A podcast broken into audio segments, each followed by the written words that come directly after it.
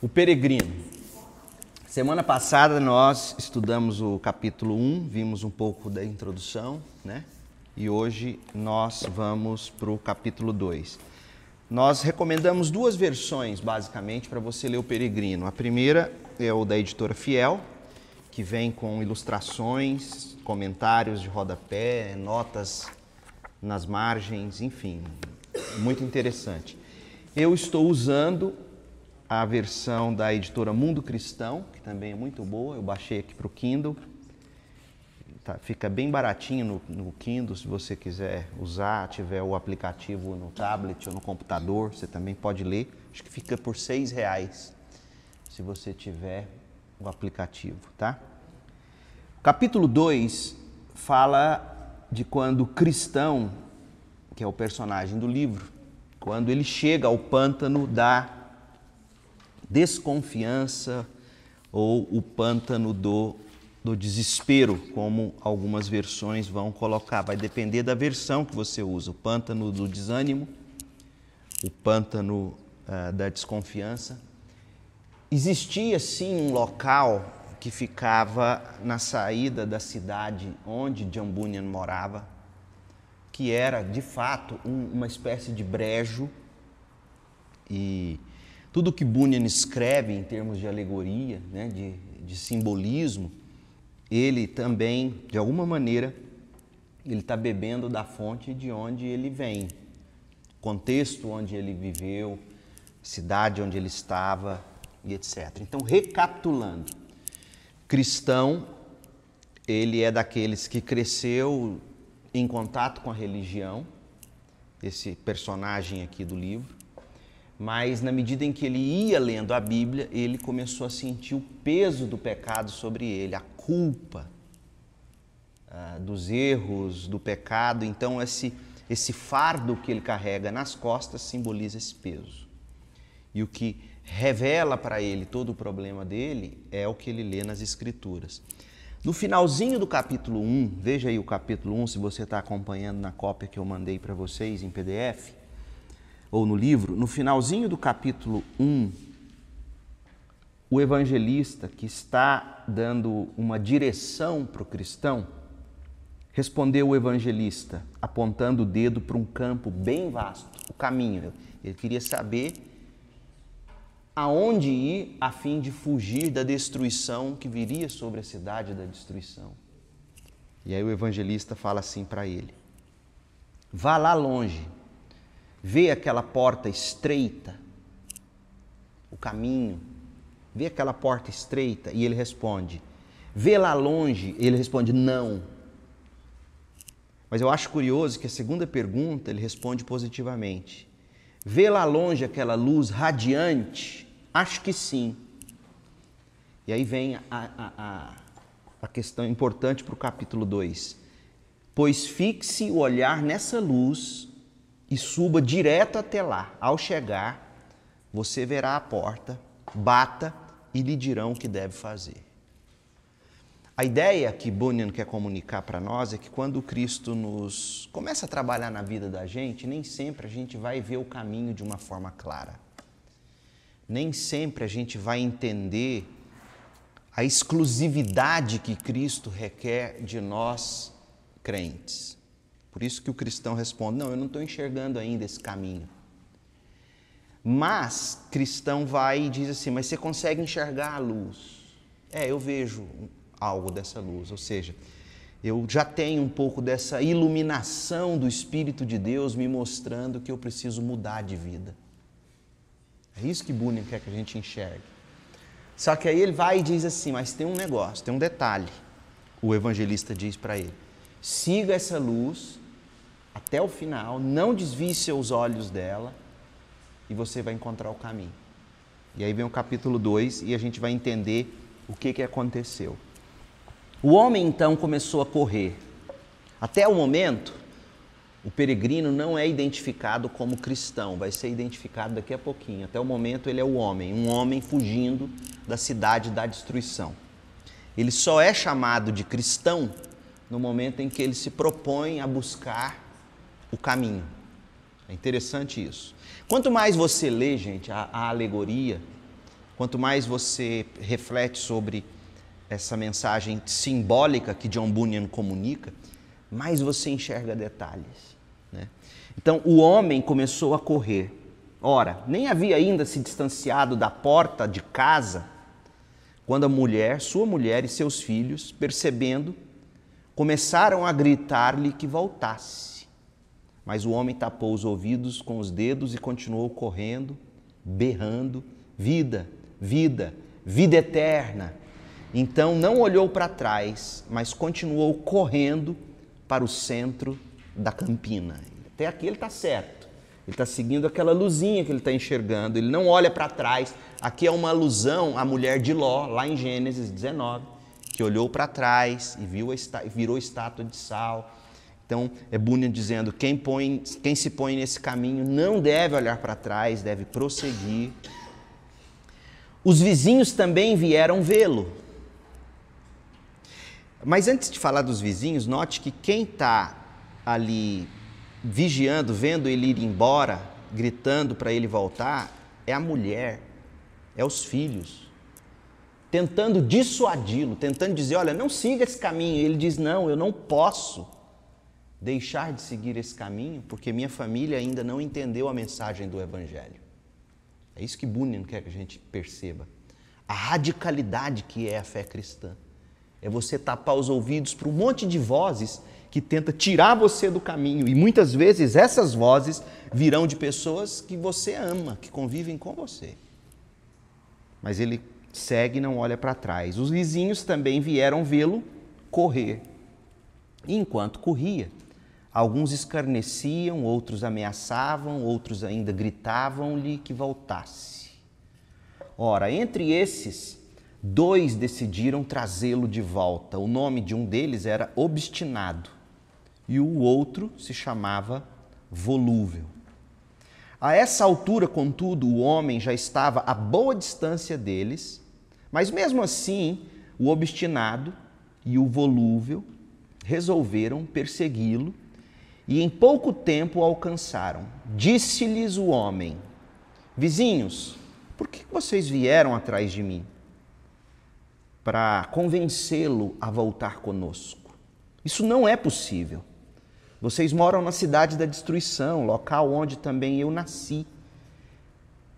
Per, é, percebo isso e lhes digo que, morrendo lá, mais cedo ou mais tarde, vocês afundarão além da sepultura, até um lugar que queima com fogo e enxofre.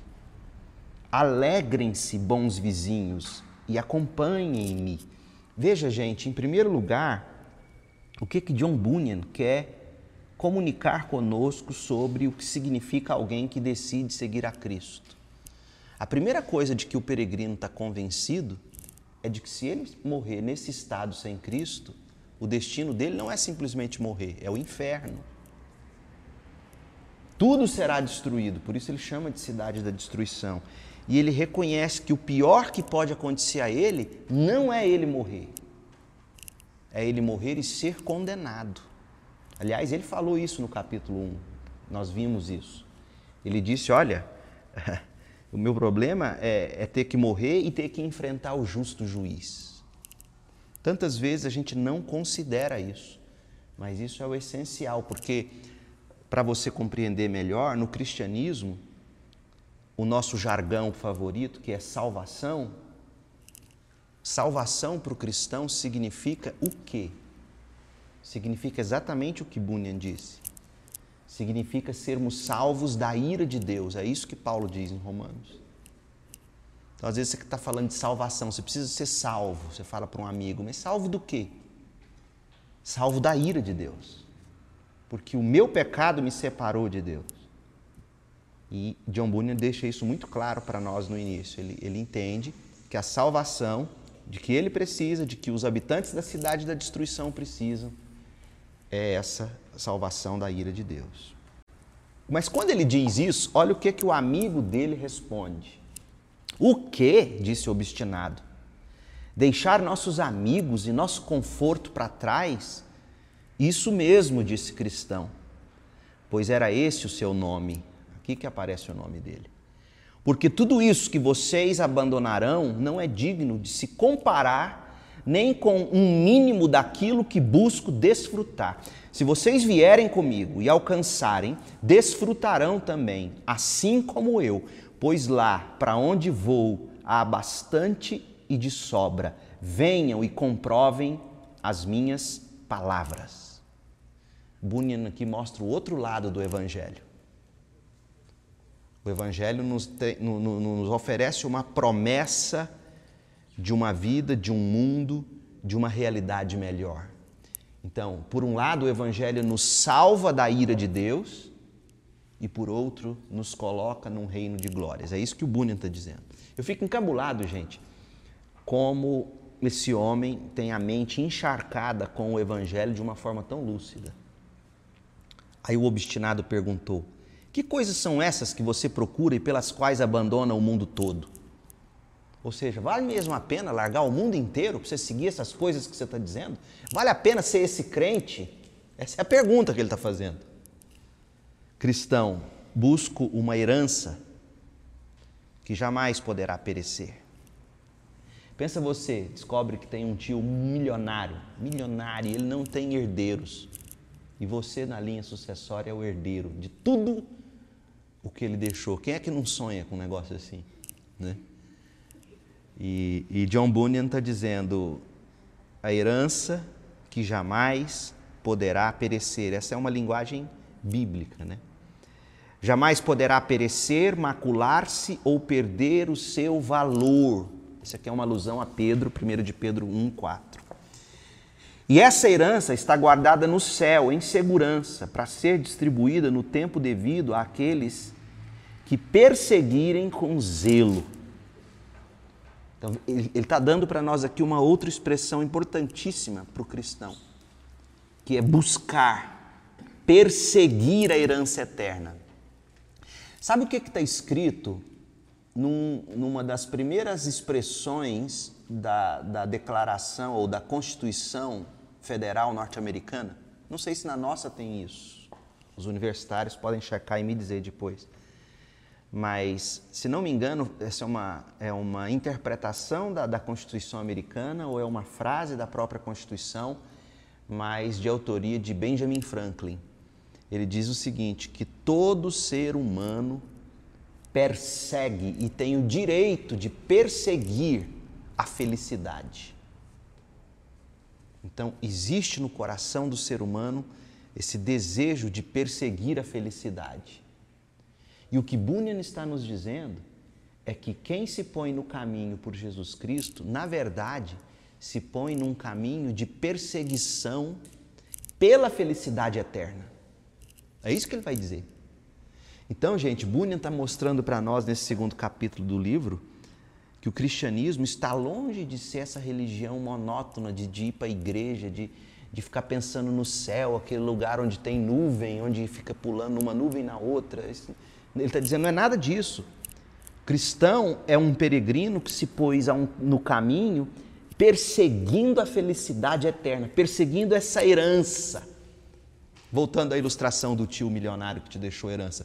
Você seria capaz de deixar o que você tem, no sentido assim, seu trabalho de salário mínimo, para você buscar essa herança lá no interiorzão, do lugar mais remoto, do Brasil? Então, todos nós teríamos essa coragem. E sorrindo. Mesmo que fosse um fusquinha para a gente buscar e o fusquinha furasse o pneu no meio do caminho, você ia falar, oh, Fusca, foi furar o pneu logo agora? Você ficaria tranquilo, oh, uma furada, daqui a pouco você vai ver onde você vai parar. Na verdade, quem está perseguindo essa felicidade é, esquece dos problemas. Bunyan quer que a gente enxergue isso. Então ele diz assim: é, essa herança é devida àqueles que a perseguirem com zelo. Leiam se quiseres ou se quiserem no meu livro. Aí ele aponta o povo para a Bíblia. De onde ele está aprendendo todas essas coisas. E olha o que o obstinado diz: dane-se o seu livro. Vai voltar conosco ou não? Gente, essa, essa é ou não é a fala do mundo cético quanto ao cristianismo. Você começa a falar de promessa eterna, de herança eterna, de, de prazer eterno no céu. O que, que os incrédulos, amigos seus, às vezes pode ser até seu namorado, se esse for o caso, considere largá-lo imediatamente. Fala assim: dane-se essa Bíblia, que loucura é essa? Ou sua namorada, ou seu melhor amigo. É... Você vai voltar conosco ou não? Você vai voltar para a realidade ou você vai seguir esse caminho maluco? Não, eu não vou pois já pus a mão no arado. Não adianta, meu vizinho volúvel, retornaremos para casa sem ele.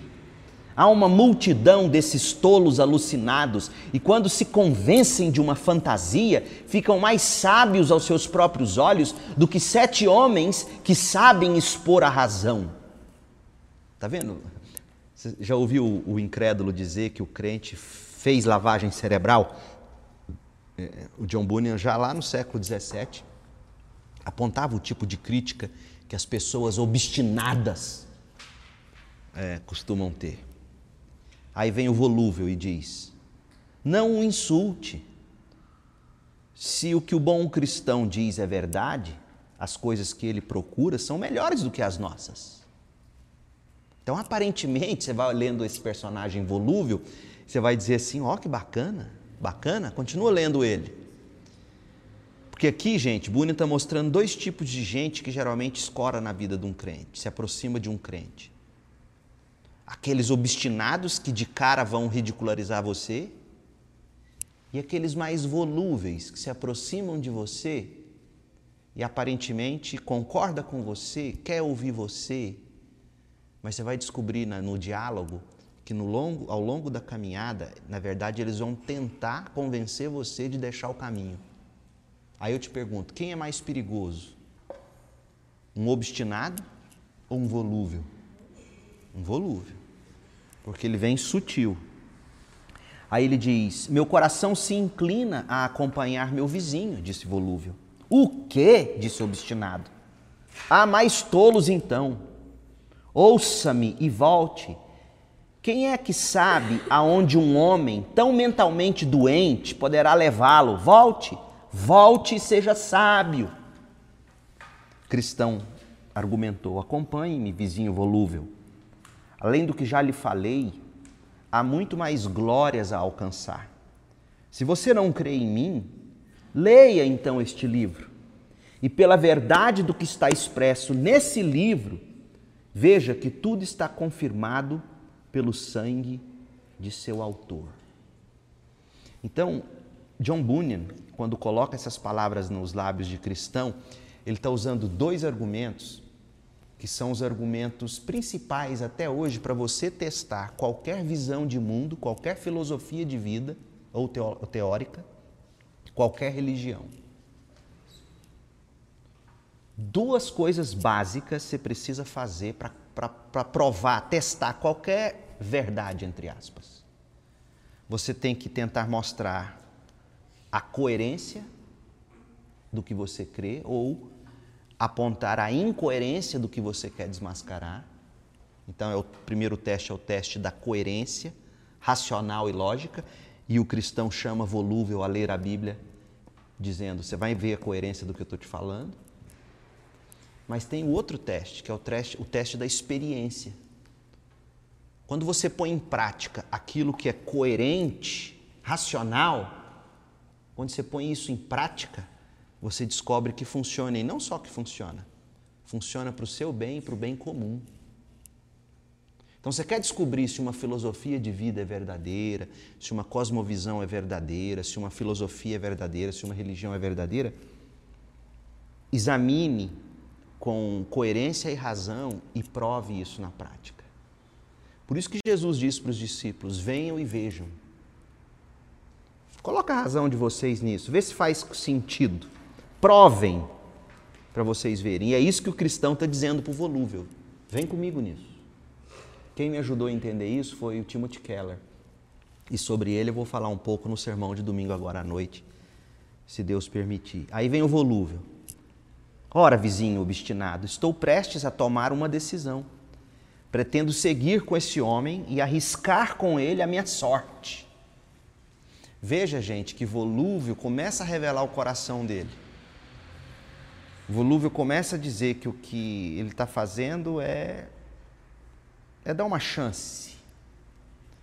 E, quando na verdade no coração do cristão não é um negócio de testar, dar uma chance. É questão de vida ou morte. Ou eu fujo da cidade da destruição ou eu vou ser queimado. Mas o volúvel não, ele, ele quer testar. Mas, bom companheiro, você acaso sabe o caminho até esse lugar almejado? Pergunta o volúvel. Sou guiado por um homem chamado evangelista, respondeu o cristão.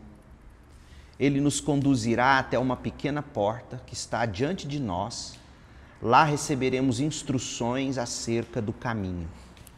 Olha a importância de nós crentes sermos evangelistas na condução de pessoas, discipuladores na vida de outras pessoas. Porque você se recorda o que o peregrino, o que o cristão disse lá no final do capítulo 1, que eu revisei hoje?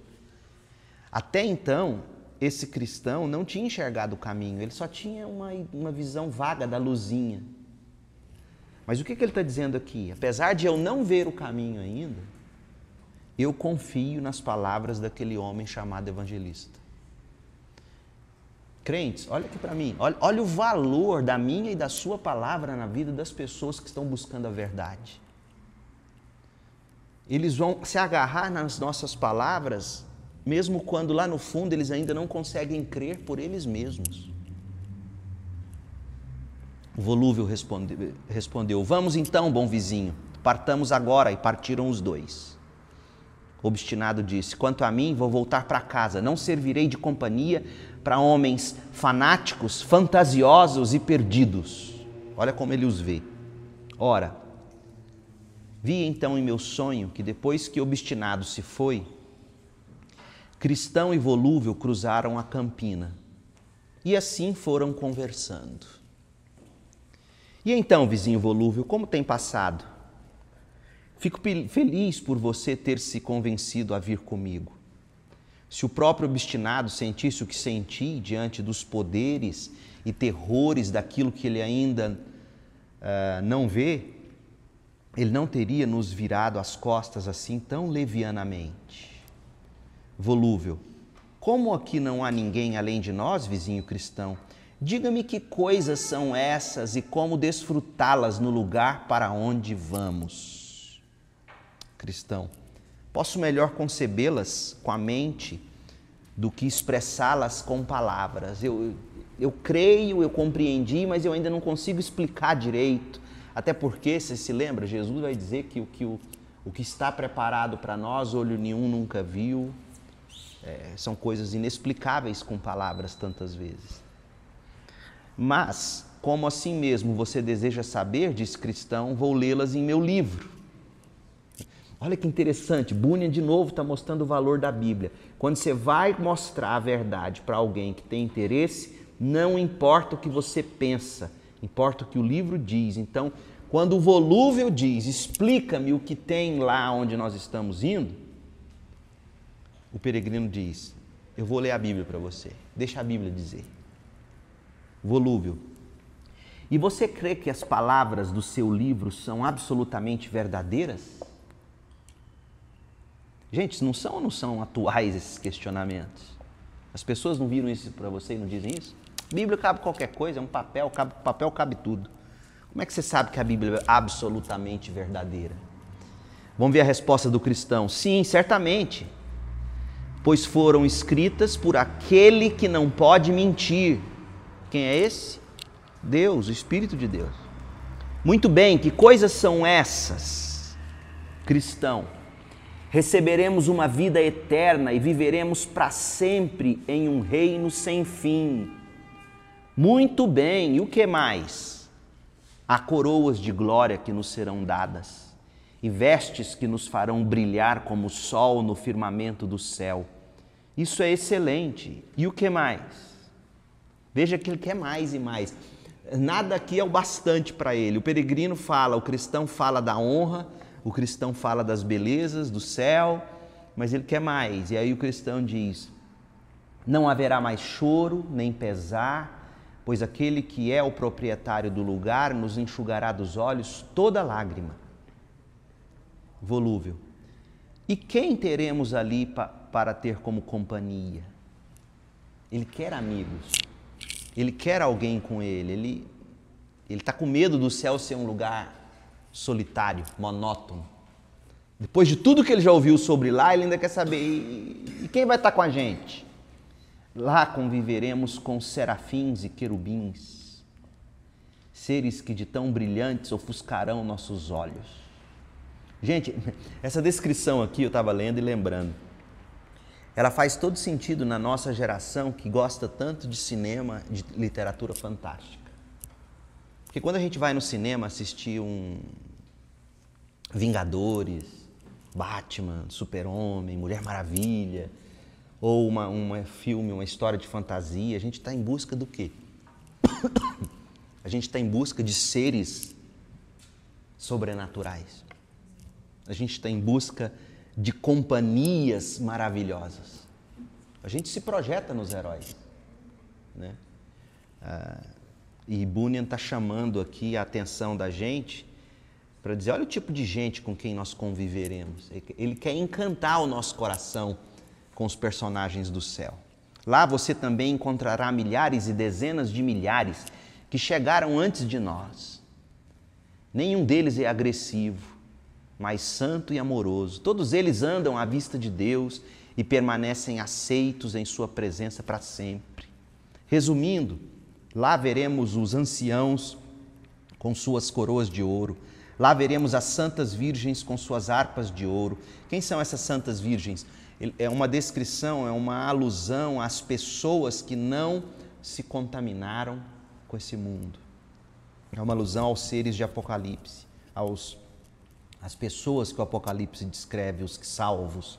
Lá veremos homens que pelo mundo foram retalhados e queimados, devorados por animais, afogados nos mares, devido ao amor que tinham ao Senhor do lugar. Agora todos estão bem e vestidos de imortalidade. É com esse tipo de gente que nós vamos conviver, ele está dizendo. Heróis de verdade pessoas fascinantes, pessoas amorosas, pessoas bondosas, pessoas santas, pessoas belas. Esse é o lugar. É, são essas pessoas que compõem o lugar para onde nós estamos indo. Ouvir isso, disse Volúvel, já arrebata o coração de qualquer homem, mas podemos desfrutar dessas coisas? Como poderemos consegui-las? Disse Cristão, o Senhor soberano daquela terra registrou isso neste livro. De novo, ele chama para o livro. A essência é a seguinte: se verdadeiramente nos mostrarmos dispostos a ter essas coisas, Ele nos irá concedê-las gratuitamente. Ora, meu bom companheiro, estou contente por ouvir essas coisas. Vamos, apressemos o passo. Vamos logo, diz o volúvel. Olha como é que ele é bipolar. Agora ele está louco para ir. Aí veja o que vai acontecer com ele daqui a pouco. Aí o o cristão responde: Eu não posso ir tão rápido como você gostaria, por causa desse fardo que eu trago às costas. O peso da culpa e do pecado impedia o peregrino de ir mais rápido.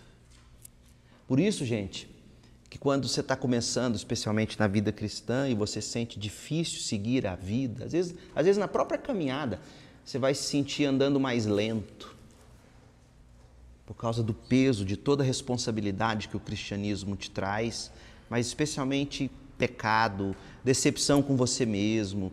E aí você olha para o lado, vê pessoas leves andando mais rápidas que você. Isso não significa que elas estão melhores que você.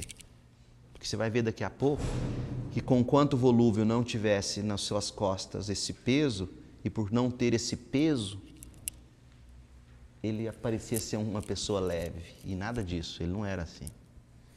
Então vi em meu sonho que assim que encerraram essa conversa, aproximaram-se de um pântano muito lamacento que havia no meio da campina. E estando os dois desatentos, caíram de repente no brejo. O nome do pântano era Desânimo. Ali, portanto, viram-se atolados por algum tempo, ficando repugnantemente enlameados. Cristão, por causa do fardo que trazia às costas, começou a afundar no lodo. E volúvel disse: Ei, vizinho cristão, onde você está? Na verdade, não sei dizer, disse cristão. Diante disso, volúvel ofendeu-se. Esse é o mesmo que daqui a pouco. Agora estava querendo correr, toda alegre. E, e volúvel se ofendeu e irritado disse ao companheiro: Ah, é? Essa é a felicidade de que você vinha me falando? Se logo na partida já nos retardamos tanto, que podemos esperar daqui até o final da jornada? Se eu escapar com vida, você pode ficar com a minha parte dessa terra magnífica, eu não a quero. E dizendo isso, em um esforço desesperado, saiu dessa areia movediça do pântano, saiu desse lamaçal, na margem do pântano mais próxima de sua casa. E lá se foi. Cristão nunca mais o viu.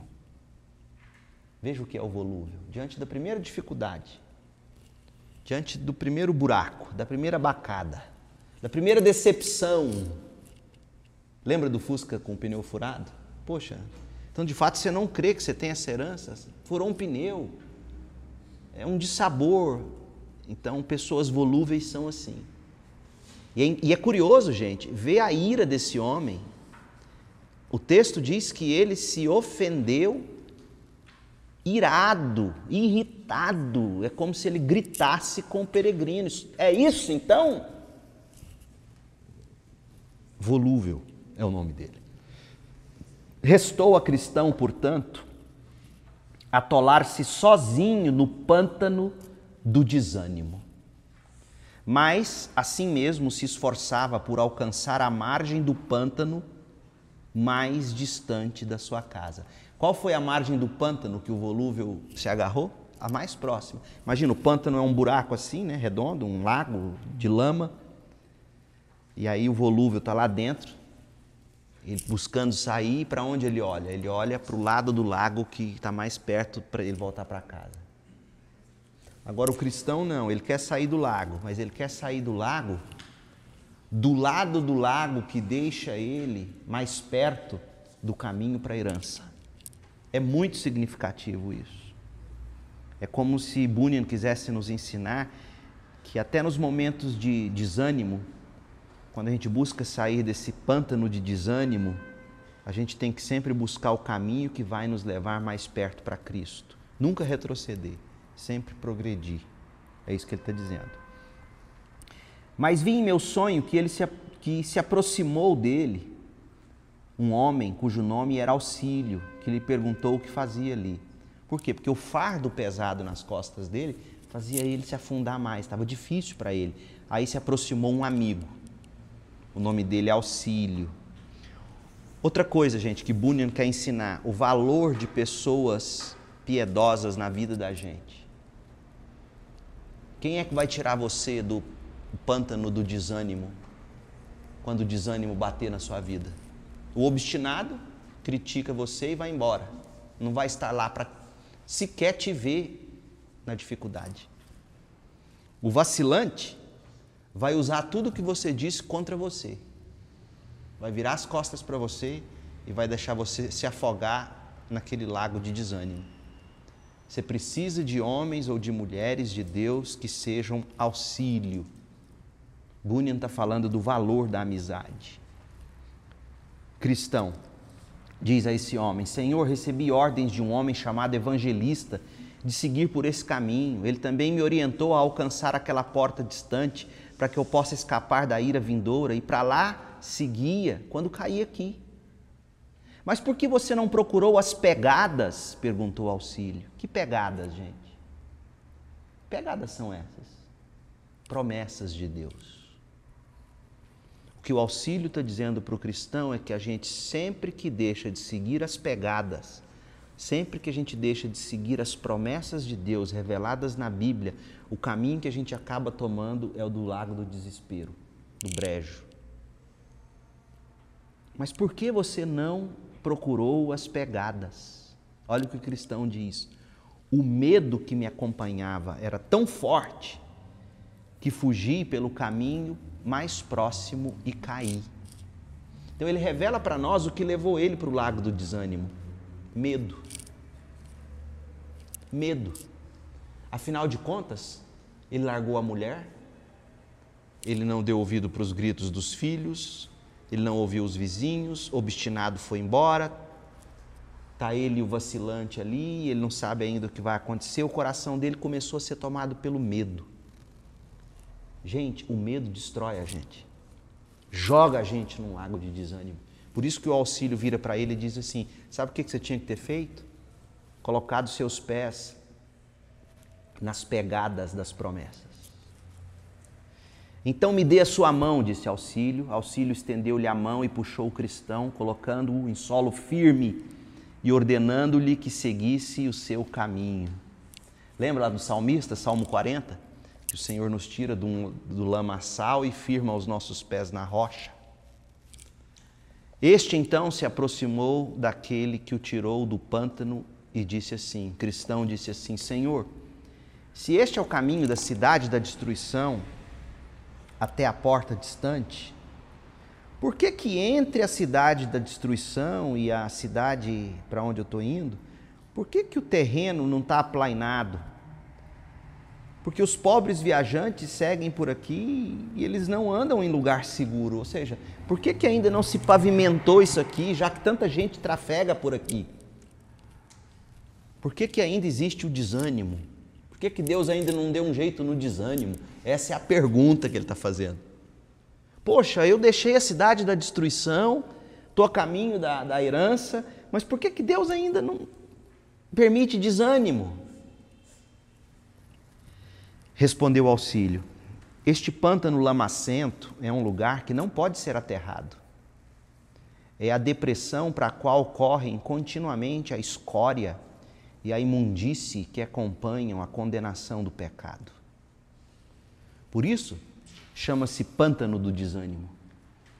À medida que o pecador desperta para a sua condição pecaminosa, surgem em sua alma muitos medos, dúvidas, desânimos, preocupações, e todas se reúnem e se acomodam neste lugar essa é a razão da má qualidade desse terreno. Agora, diante dessa descrição que o auxílio faz, já que a gente está lendo uma alegoria ou uma história que, com muito simbolismo, que lugar é esse, gente, onde é depositado ali medos, dúvidas, desânimos, preocupações, tudo isso se reúne, se acomoda nesse lugar.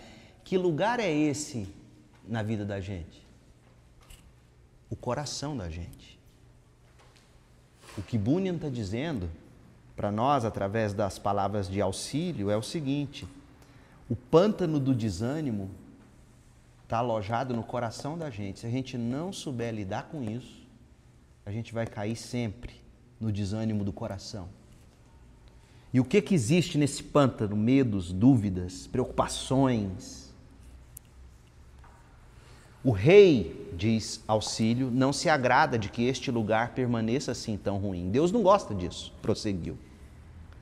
Seus operários, sob ordens dos inspetores de Sua Majestade, também vêm trabalhando ao longo desses 1.600 anos neste terreno. Por que 1.600 anos? Porque o livro foi escrito em 1.600 e alguma coisa. Para, quem sabe, aplainá-lo. Sim, segundo eu sei, aqui já afundaram pelo menos 20 mil cargas de carroções e ainda milhares e milhares de saudáveis ensinamentos que foram trazidos em todas as estações e de todos os lugares dos domínios do rei. Ou seja, muita coisa Deus já tentou, muitos ensinos Deus já colocou, mas esse coração não absorveu. Parece que o ser humano vira e mexe, teima em cair no desânimo. Os que sabem conter, contar dizem que esses são os melhores materiais para aterrar o lugar. Quais são os melhores materiais? Os bons ensinos. Então, Bunyan já está dizendo: sabe como é que a gente pavimenta o pântano do desânimo no coração? Bons ensinos, boas leituras, boas mensagens, bons sermões, leitura da Bíblia.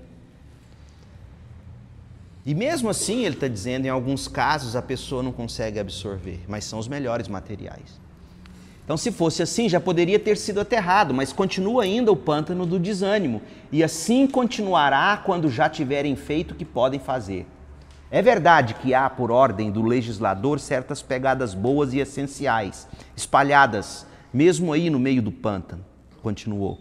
Mas quando esse lugar vomita sua imundície, como faz quando muda o tempo, dificilmente se vêem as pegadas. Que imagem! Vocês captaram isso aqui? A vida da gente é feita de temporadas e quando o tempo muda, se ele fica mais nebuloso, se ele fica mais escuro, sombrio, chuvoso, você não vê pegadas. Então, os momentos de lágrimas, os momentos de dificuldade, geralmente são os momentos em que a gente não enxerga as promessas de Deus. Mesmo quando estão visíveis, os homens, por causa da tortura que sentem, passam direto e apesar de as pegadas estarem ali, acabam atolados na lama. Mas o solo é bom quando eles afinal alcançam a porta. Porque aqui o peregrino ainda está em dúvida sobre a escolha de seguir a Cristo. Depois vi em meu sonho que a essa altura volúvel chegava à sua casa. Aí o, o, o John Bunyan volta à história do volúvel. Vamos, vamos ver o que aconteceu com o volúvel? Aquele que voltou? Aí ele vai contar para nós. A essa altura o volúvel já estava na sua casa. Então seus vizinhos vieram vê-lo. E alguns deles o chamaram sábio por ter voltado, e outros o chamaram tolo por arriscar-se ao lado de cristão. Outros até zombaram da sua covardia, dizendo: Certamente depois de iniciada a aventura, eu não seria vil a ponto de desistir diante de umas poucas dificuldades. Eu ainda levou uma lavada. Se eu, for, eu não iria, mas já que você se propôs aí, se eu fosse você, eu não ia desistir. Você é um tolo. Está vendo o que acontece com, com quem se propõe a Jesus e fica nem lá nem cá? Você perde o respeito até daqueles com quem você convivia. É interessante. Não dá para o crente ou para quem se propõe a ser crente viver com o pé em duas canoas. Primeiro, que você não vai se firmar, e segundo, que você vai ser zombado, ridicularizado e em todos os lados. Então, volúvel, acovardado, sentou-se no meio deles, mas afinal ganhou mais confiança, e então todos eles mudaram de assunto e passaram a ridicularizar pelas costas o pobre cristão e faziam o mesmo com volúvel. Sabe o que, que Bunyan quer dizer? Olha o que, que acontece com quem se propõe a ser de Jesus, desiste, perde o respeito até do mundo. É impressionante. E aqui termina o capítulo 2. O próximo capítulo será as armadilhas do caminho. Quais são as lições que você tira desse capítulo 2 do que nós lemos e refletimos juntos aqui hoje? O que você poderia tirar?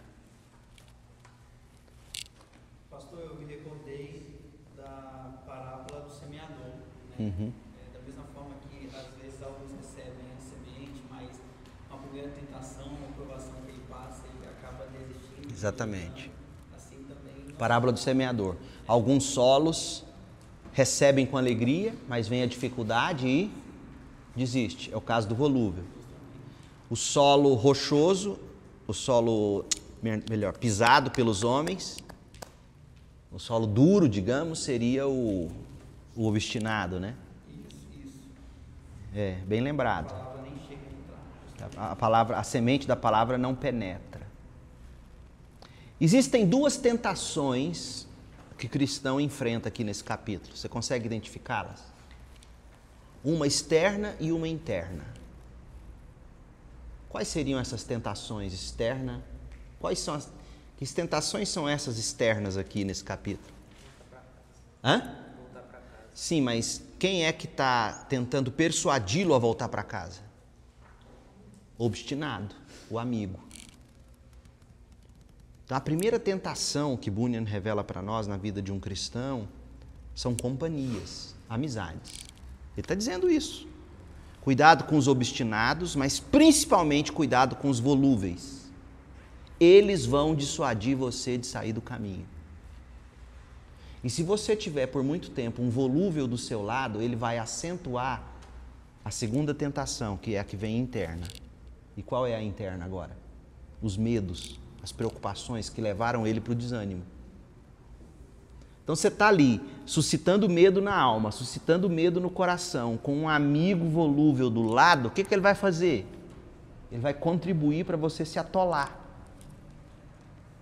Ai do peregrino, se naquela altura da história, e nós vamos ver que ao longo da caminhada vai ser a mesma coisa, ai dele se não houvesse um crente chamado auxílio. E ao longo da caminhada, muitos outros homens de Deus vão ser colocados na vida dele para ajudá-lo a seguir até o fim. Então, existe essa lição sobre as tentações externas e internas, os temores do coração e as pressões que vêm de fora. E o que é que o peregrino aprende ouvindo do auxílio aqui? A importância de nós sempre firmarmos o coração da gente nas pegadas, nas promessas de Deus. Outra coisa que a gente aprende é a forma como o peregrino sempre se recorre à Bíblia para tirar a dúvida de quem questiona ele, para revelar a verdade para quem indaga ele sobre verdade, para comprovar que a Bíblia é verdadeira, quando pergunta para ele assim, o obstinado, se não me engano, pergunta assim: como é que você sabe que esse livro é de verdade? Ele falou assim: ah, quem escreveu ele foi Deus. Não tem discussão. Quem escreveu ele foi Deus.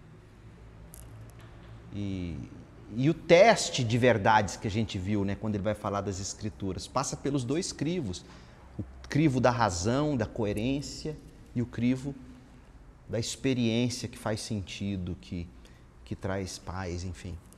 Então, essa é a história do peregrino quando ele, tendo saído da casa dele, da cidade da destruição, já no início da caminhada, ele cai no pântano do desespero, mas vem auxílio, o socorre, traz algumas palavras de orientação e cristão então continua, segue o caminho dele só que agora ele vai encontrar as armadilhas do caminho. Capítulo 3, a gente vê no próximo encontro. Tá bom? Alguma observação? Então vamos lá comer o nosso crepe. Deus abençoe vocês. Vamos orar? Feche seus olhos. Vamos orar. Pai, em nome de Jesus, muito obrigado pela vida do John Bunyan pela sabedoria dele em expor para nós coisas tão belas e tão profundas e tão indispensáveis para nós. Faça de nós homens e mulheres que sejam auxílio para os outros, homens e mulheres que sejam evangelistas. Livra-nos da obstinação, livra-nos do vacilo. Dá-nos um coração firmado nas pegadas das promessas de Jesus. Ó Deus, e coloque nas nossas vidas homens e mulheres que sejam também auxílio e também evangelistas, para nos manter vivos nessa jornada a caminho do céu, em busca dessa herança. É o nosso desejo e a nossa oração em nome de Jesus. Amém.